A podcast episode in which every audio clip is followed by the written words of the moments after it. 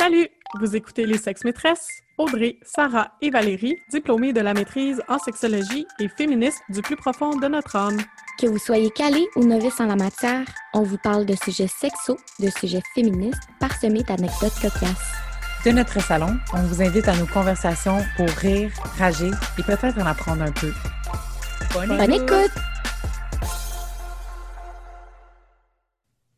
En guise d'intro, j'aimerais vous demander est-ce que ça vous est déjà arrivé de vous sentir comme si vous demandiez quelque chose de simple ou que vous posiez une limite vraiment légitime à poser, puis que la réponse qui vient de l'autre personne, à l'occurrence votre partenaire, mais c'était vraiment pas celle que vous espériez?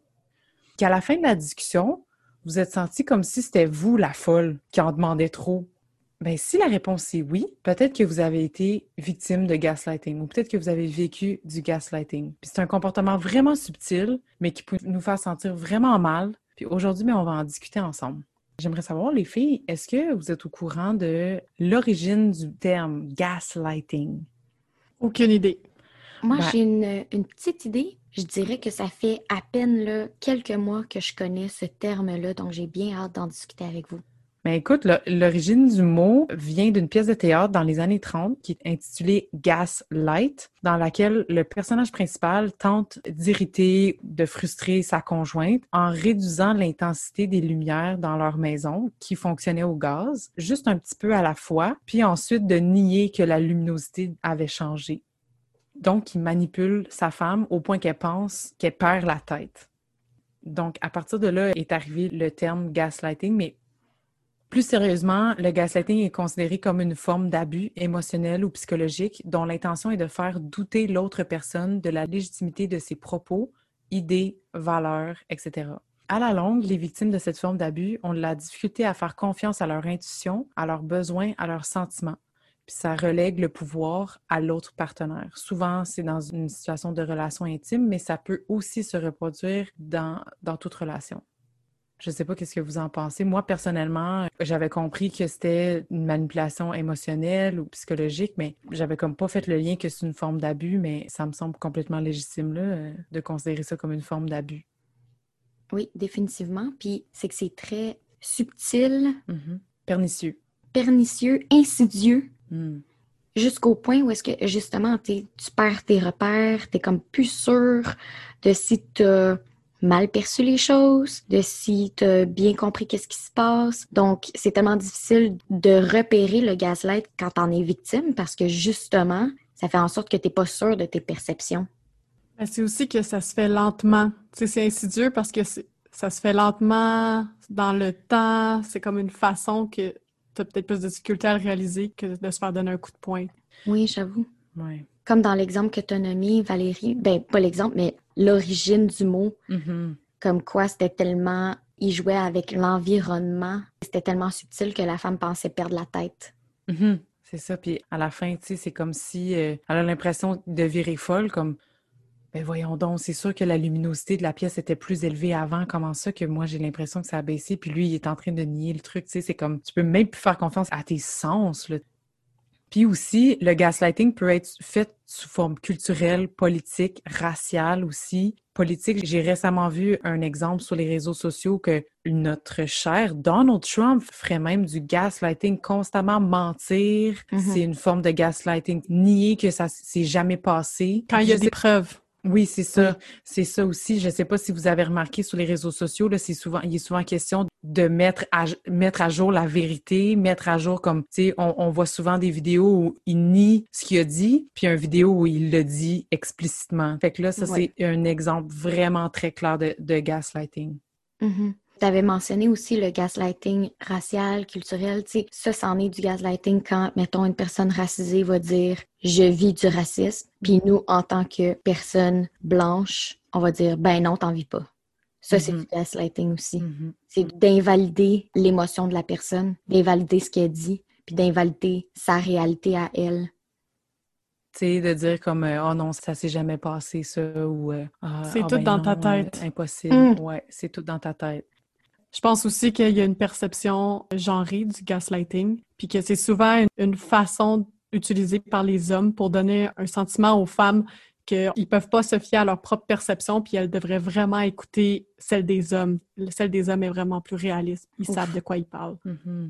Oui, puis pour faire du pouce là-dessus, Sarah, le gaslighting est considéré comme un phénomène genré. Oui, parce que les femmes, en général, comme ça se passe souvent dans une dynamique homme-femme ou relationnelle amoureuse euh, avec des hommes qui gaslightent des femmes, mais aussi peu importe que le gaslighting soit fait par un homme sur une femme, les tactiques de gaslighting véhiculent vraiment le message d'une irrationalité féminine ou typiquement mm. féminine, comme une espèce de hystérie, t'es donc bien folle, t'as pas une bonne perception. Ça, c'est quelque chose qu'on va associer souvent à la femme, et trop émotionnel. T'en fais trop un gros plat. C'est vraiment des choses qu'on va associer, c'est ça, à la femme.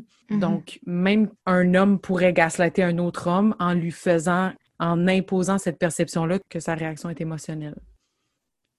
Oui, parce qu'on rappelle aussi que tout ce qui est de la sphère émotionnelle, c'est plus rattaché, stéréotypement parlant, là, rattaché au féminin. La sphère du rationnel, c'est plus rattaché au masculin euh, dans les stéréotypes de genre. Donc, c'est sûr que même si on ne parle pas nécessairement d'un homme sur une femme, c'est dans ces sphères-là que ça se joue, donc euh, dans le masculin et le féminin autrement quand j'ai nommé le gaslighting culturel, le gaslighting racial. Aussitôt, dans le fond, qu'il y a une dynamique de pouvoir ou une dynamique d'oppression, on peut retrouver du gaslighting dans des formes de relations comme ça, où il y a une dynamique de pouvoir, parce que c'est une manipulation psychologique dont l'intention est d'obtenir le pouvoir sur l'autre. Et de décrédibiliser l'autre. Oui, décrédibiliser euh, sa perception, ce qu'il a, a dit. Ben, je pense que l'exemple euh, qu'on voit souvent sur les réseaux sociaux, c'est une femme qui essaie d'exprimer euh, ses inquiétudes à son partenaire à propos de ses comportements qui lui semblent infidèles ou mm-hmm. elle a peur qu'ils soient en train de le tromper, puis l'homme qui va essayer de cacher ces faits-là en disant ben là t'es méfiante pour rien ou justement t'es folle. Lorsque la femme elle se met à croire tout ce gaslighting-là, ben elle se met à douter d'elle-même puis de se dire que peut-être qu'elle s'imagine des trucs finalement. Mm-hmm. Je pense que c'est comme un exemple flagrant de gaslighting qu'on voit souvent là. Oui, je pense qu'il y a un certain refus de prendre responsabilité, puis d'entendre l'autre personne aussi. Quand cette personne-là nous dit, ben moi je me sens comme ça, c'est comme, ah oh, non, t'as mal compris, t'as pas compris. Il y a une façon de dire comme, ah, oh, je suis désolée, t'es pas dans mes intentions, ça a mal sorti, est-ce que tu voudrais qu'on en parle? je prends la responsabilité que j'ai dépassé les limites. il y a mm-hmm. comme vraiment cette espèce de sensibilité qu'il n'y a pas dans le gaslighting. C'est mm-hmm. pourquoi on dit que c'est vraiment de la manipulation. Là. Mm-hmm. Oui, ben justement, comme un des signes classiques de gaslighting, c'est de confronter quelqu'un sur quelque chose qui t'a blessé, puis tu finis par toi-même t'excuser. Mm-hmm. Ça, c'est vraiment le signe classique que tu te fais gaslighter. Là. Oui. oui. T'en as-tu d'autres des signes comme ça, Sarah? En ligne, il y a plein de livres maintenant qui sortent sur le gaslighting. Ah, il y en a ouais, des articles qui donnent des signes de gaslighting. Ah. Donc, par exemple, euh, je pense qu'Audrey aussi, hein, as, en as une coupe, euh, même des vrais exemples concrets, donc euh, tu peux compléter mes exemples. Se faire dire que tes problèmes de santé, c'est tout dans ta tête. Te faire dire de te calmer. Je vais rebondir sur les problèmes de santé, c'est tout dans ta tête parce qu'il y a vraiment beaucoup de choses à dire par rapport à ça. Pour la santé des femmes, la santé des personnes racisées, la violence obstétricale, quand quelqu'un est en train d'accoucher puis que la personne dit il y a quelque chose qui se passe, il y a quelque chose qui va mal, puis que le médecin dit non, non, non, on continue. Ça, c'en est un, exemple de gaslighting qui est extrêmement dangereux puis qui a des mhm. grosses conséquences. Euh, non, mais c'est, il y a beaucoup d'études là, qui commencent à montrer que justement, les personnes racisées, quand ils vont voir des professionnels de la santé pour leur parler de leurs problèmes de santé, il y a beaucoup plus d'études qui démontrent que ces personnes-là se font dire que non, ils n'ont rien, c'est correct, ou que les médecins ne poussent pas les tests mm-hmm. à faire quand c'est des personnes racisées comparativement à des personnes blanches. Puis même chose aussi pour la santé des femmes, à quel point il y a plein, plein, plein de personnes qui souffrent d'endométriose, puis ils sont pas capables d'avoir des diagnostics, ils sont pas capables d'avoir des suivis, ils se font juste dire, ben, c'est le même, c'est le même, puis, tu sais, il y a comme... C'est normal d'avoir mal quand tu as tes règles. Ouais, c'est ça. Il y a pas normal. Il y a le c'est normal d'avoir mal, puis il y a le ben je tombe sans connaissance, puis je peux pas travailler, puis je peux pas me concentrer. Ça, c'est du gaslight aussi, là. Oui, mm. mais encore une fois, tu sais, ça démontre à quel point ça peut être genré, surtout quand tu nommes, Audrey, des exemples avec la santé reproductive des femmes. Mais oui, les femmes sont donc hystériques. On a donc mal, comme quand on est menstrué. C'est quoi notre problème? My God! Il me semble que ça doit tellement pas être si pire que ça. C'est ça, encore une fois, une espèce de irrationalité féminine. Là, je vais extrapoler, mais on se souvient que le mot hystérectomie, la procédure de se faire enlever l'utérus puis toute ta machine reproductive, c'est hystérectomie qu'on appelle Mm. encore à ce jour. Puis on voit vraiment le lien entre le fait que ton appareil reproducteur t'amène la folie, l'hystérie. Donc, euh, je trouvais ça intéressant. Mais J'aimerais ça entendre tes autres exemples, euh, Sarah, de gaslighting. Il y a aussi, euh, ils se perçoivent ou ils veulent donner l'impression qu'eux, c'est des personnes stables et bien organisées pour te faire sentir désorganisé puis que tu sais pas de quoi tu parles ou t'es mêlé, t'es confus. Ils sont vraiment bons à se considérer comme des personnes stables. Tous les gens autour de eux sont confus. Wow. Ça, c'est vraiment... Ça, je trouve que c'était un qui m'a marqué, là. Ouf. Comme une Ouais. personnes qui font ça. Ouais. Je vous ai dit qu'on n'allait pas parler d'occupation double, mais je vais quand même placer Charles d'occupation double parce que c'est le pro de je fais de la méditation, je suis sain. Ici, il va pas se passer. euh, Là, c'est plus le party. C'est tellement un gars qui a ses shit together. Fait que moindrement que tu es autour de cette personne-là, nécessairement, on dirait que tu vas te faire gaslight. Tu sais, une personne aïe, qui est trop, tu sais, elle, a, elle a la discipline, elle a compris c'est quoi la vie, Mm, mm. sait comment vivre correctement. Fait que toi, nécessairement, t'es un hot mess, là. Ouais. c'est la personne a toutes les réponses. Oui. Tu devrais vraiment écouter sa perception de la réalité, tu sais. Il sait de quoi il parle. Ah oui, parce qu'il est tellement rationnel, puis toutes les autres personnes sont émotionnelles. Mm. Aïe, aïe. Incroyable. Continue, j'ai d'autres exemples. Il y avait aussi, ben là, Val, elle les a quand même nommés avec ses exemples de Donald Trump, dont le fait de nier avoir jamais dit quelque chose, même si tu as des preuves flagrantes que ça a déjà été fait ou déjà été Mhm. dit. Utiliser ce qui compte beaucoup pour toi comme des munitions. Qu'est-ce que tu veux dire? Ça, mettons, utiliser euh, ta passion pour le sport pour te dire que, ah, à quel point c'est pas bon pour toi. Ou... Ah! Tout, ce qui, tout ce qui te tient à cœur, le rendre moins bon. Oh my God! Ouais. Une passion, Fait- mettons, ou comme des, des gens importants pour toi, parce que ça pourrait tomber dans le Hmm. je t'isole. Tes amis sont pas corrects Ouais. pour toi, sont pas bonnes pour toi. Tu vois bien à quel point ils sont pas une, une bonne influence pour toi. Ça fait-tu partie du gaslight, vous pensez? Ben, ça fait partie de la manipulation, qui est quand même Définitivement. un, Ouais. un des effets Ouais. du gaslighting. là. L'autre exemple, ils vous disent à vous ou à d'autres que vous êtes folle. Ça, je pense que c'est un communs. Ouais. Pour vrai, moi, là, je sais pas pour vous, mais quand il y a un gars qui dit que son ex, ou toutes ses ex, même encore pire, c'est des crises de folle, là, les, les fameuses CDF, Red Flag Red Alert. flag en Ah ouais. Je flush ça tout il va jamais t'écouter. Il Ah va ouais. jamais t'entendre, genre. Te faire entendre, de te faire comprendre, Mhm. que la personne soit ouverte à comprendre qu'est-ce que tu vis. Valider que, que ce que tu vis, c'est une émotion légitime. Ça, Oui. là, quand tu es une crise de folle, t'as aucune émotion qui sont légitimes. Puis si tu t'enrages, c'est pire. C'est pire. Ouais, parce que là, tu rentres dans le stéréotype, là, ça lui donne raison encore plus. C'est genre, ah, tu vois, je te l'avais dit, une crise de folle. Mhm. Puis, on s'entend que ceux qui disent que toutes leurs ex, c'est des crises de folle, qu'est-ce qu'ils ont fait pour que toutes leurs ex deviennent folles, tu sais? Qu'est-ce qu'ils ont fait? Parce que Exact. c'est- ça- c'est pas du jour au lendemain que tu travailles et tu dis aujourd'hui, je me mets en mode crise de folle. Mais moi, c'est une manière pour moi de comprendre si qu'est-ce qui se passe en ce moment, c'est sain ou pas. Quand je commence à avoir ma switch, à me dire, voyons donc, je me reconnais pas, Hmm. mais il semble que ma crazy switch, là, est pas loin.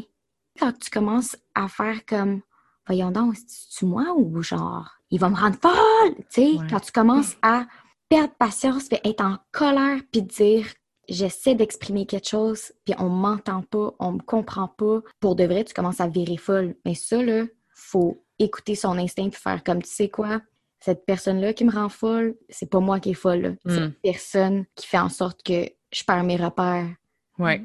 Quand tu commences à, à en parler avec, avec des gens de ton entourage, puis tout le monde valide que ça a bien de l'allure, puis que c'est légitime ce que tu dis, ça te confirme que c'est vraiment pas toi le problème. Tu es comme dans les justifications de comment tu te sens, puis la rationalisation de, de comment tu te sens. Ça, ça- c'est des bons indices aussi, comme Hmm, comment ça que je suis obligée d'autant de pédaler dans les justifications de comment je me sens. Idéalement, là, dans la vie idéale, tu proposes une émotion à quelqu'un, puis la personne, elle peut te demander OK, ça m'intéresse, comment ça que tu te sens comme ça, pourquoi? Mais en aucun cas, la personne n'aurait pas le droit de, de se sentir comme ça. Mhm. Tu as toujours le droit de sentir toutes tes émotions. Tu es en colère, OK, je comprends que tu es en colère. Tu as le droit d'être en colère. On va parler de la façon que tu l'exprimes. On va parler de tes comportements colériques, peut-être, mais tu as le droit de te sentir en colère. Tu as toujours le droit. Mhm. Nécessairement, moi, ça m'apporte aussi Là, on parle de colère, puis il y a une autre chose aussi qui implique les femmes, c'est que les femmes en colère, on est tout de suite mis dans une catégorie de folle. On est tout de suite Mm. gaslight. Il y a des normes sociales qui font en sorte que dès qu'on exprime de la colère, on se fait dire t'es une folle. Ça, je trouve que socialement, on peut même l'intégrer nous-mêmes, l'intérioriser, puis se dire nous-mêmes Ah, je suis bien trop émotionnelle. Ah, j'ai pas raison de me sentir comme ça. Ça, c'est comme de l'auto-gaslight, peut-être? Créer on invente des nouveaux concepts ce soir. Non, mais je pense que c'est une violence à se faire à soi-même. Ben oui. Audrey, t'avais-tu des exemples concrets? Oui, c'est déjà arrivé que, mettons, je parlais à quelqu'un, euh, on avait eu plusieurs dates, on avait vraiment cliqué, on a continué à vraiment se parler régulièrement, euh, vraiment une affaire de chaque jour, là, peut-être même deux fois par jour, puis on prenait des nouvelles, puis à un certain moment donné, tranquillement, pas vite, il a arrêté de m'en donner, puis je l'ai relevé, ça, j'ai dit... euh, T'es-tu en train de me ghoster, toi, là? Ou, tu sais, une, une petite Mm. joke de même pour savoir comme, OK, je valide, est-ce que ça se donne ou ça se donne pas? Puis là, c'était les, ben non, franchement, euh, franchement, je suis juste occupée. Franchement, euh, non, non, c'est dans ta tête. J'étais comme, pourtant, c'est pas dans ma tête, là. On s'écrivait chaque jour. Puis on s'écrit plus chaque jour. T'as non plus pas le réflexe de me dire, hey, tu sais, euh, je suis pas mal occupée de ce temps-ci, mais je pense Ouais. à toi quand j'ai dit Hey, t'es-tu en train de me ghoster? C'était pas un Oh my god, j'espère que tu penses pas ça. Non, non, non. euh, Ouais, c'est ça. Il s'est pas vraiment repris, là. C'était pas dans la validation. Non. Mm. Il s'en est suivi d'un paquet de conflits, je te dirais, avec cette personne-là, parce qu'on n'arrivait jamais à se comprendre, parce que moi, je tirais mon, je tirais mon bout. J'étais comme, hey, je me suis pas imaginé des affaires, là. Non. Mm. Viens pas Mm. commencer à me jouer dans la tête, de m'enlever ma crédibilité, là. Je Mhm. sais. Sais, je On sais est comment pas je folle. me sens, là. On n'est pas folle! On n'est pas, pas folle! Puis ça, c'est juste une petite affaire, mais tu sais, j'ai plein d'autres exemples d'amis quand on était plus jeune, là, au secondaire, puis qu'on n'avait vraiment pas les outils qu'on a maintenant pour comprendre. Oui, c'est ça, pour, pour comprendre qu'il y a plein de manipulateurs autour de nous, mais on était les premières là, à, à gaslighter notre ami qui était don émotionnel, là, à la place de juste valider les émotions puis faire comme T'as pas l'air de te sentir super bien dans cette relation-là, tu sais, tu y as-tu pensé? C'était beaucoup de oh, on sait bien avec elle, c'est tout le temps un drama. Mais Ah ouais. comment ça se fait que c'est un drama, par exemple? Ça vient d'où? Qu'est-ce Ouais. qu'elle vit, cette personne-là? Ouais. Tu sais, on parle Mm. beaucoup de relations amoureuses, mais il y a aussi dans toutes les autres sphères, là, même amitié ou peu importe, là, je pense autant il faut qu'on s'éduque à savoir comment éviter, comment se protéger du gaslight, puis autant il faut apprendre c'est quoi le gaslight puis la manipulation. Je suis comme pas mal certaine que j'en ai déjà fait moi pour Mm. éviter de prendre responsabilité de mes gestes. C'est une bonne question de réflexion, ça. Ben, justement, aujourd'hui, on vous a parlé du phénomène du gaslighting, quelque chose que vous aviez peut-être vécu sans vraiment le réaliser, ni comment vous vous étiez retrouvé dans une situation comme ça. En fait, c'est souvent ça que ça fait le gaslighting. Maintenant, vous pouvez au moins mettre un mot sur ce phénomène et mettre des stratégies en place lorsque vous êtes en mesure de reconnaître que vous vivez du gaslighting ou que vous faites du gaslighting. Comme Audrey vient de le dire, je pense que c'est important de se remettre en question aussi sur comment on interagit parfois. Même si le gaslighting ne laisse pas des traces visibles, il s'agit d'une forme courante de violence psychologique qui vise particulièrement les femmes. Donc, il faut être conscient et surtout, surtout, faut être capable de le reconnaître et de le nommer, de le dénoncer quand ça arrive. Merci de votre écoute. Merci! Merci d'avoir été avec nous pour cet épisode des Sexes Maîtresses. On espère avoir stimulé vos réflexions et inspiré vos prochaines conversations avec vos proches. Suivez-nous, partagez nos épisodes sur vos réseaux sociaux et surtout, faites-nous plaisir et écrivez-nous vos questions, vos impressions et vos suggestions. Les Sex Maîtresses vous souhaitent une bonne semaine. Bisous. Bye!